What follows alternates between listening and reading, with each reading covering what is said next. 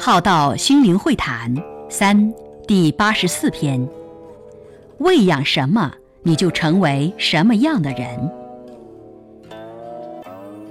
习惯带着负面心智思维的人，情绪就会受其影响，如同头上顶着一片乌云一样。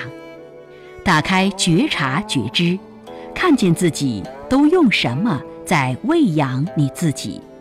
喂养什么，你就成为什么样的人。你用什么想法、行为、情绪、心境在喂养自己？如此的觉察觉知自己所在喂养的东西，是带来正能量呢，还是负能量？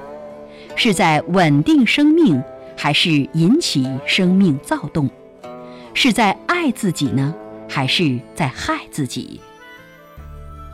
思维已经在消耗能量了，负面思维更是消耗能量，并形成不好的磁场效应，因此就有负能量磁吸引力。带着这样的日常觉察觉知，可以知非即舍，知忘即离，知道自己自私。就转念大气无私一点儿，知道自己小气爱计较，就当下大度大方一点儿；知道自己思维太负面时，就当下知止，当下出离放下这个念头。若觉知到自己犯错了，能让自己愿意改变而去做对。如此，这个错就有了对的价值，因此可以在低谷时再度扬升，在挫败时可以再度迈向成功。这些都可以于日常的每个当下觉察觉知到，也可以透过观呼吸时觉察觉知到，然后知止、收心、出离、放下、关照。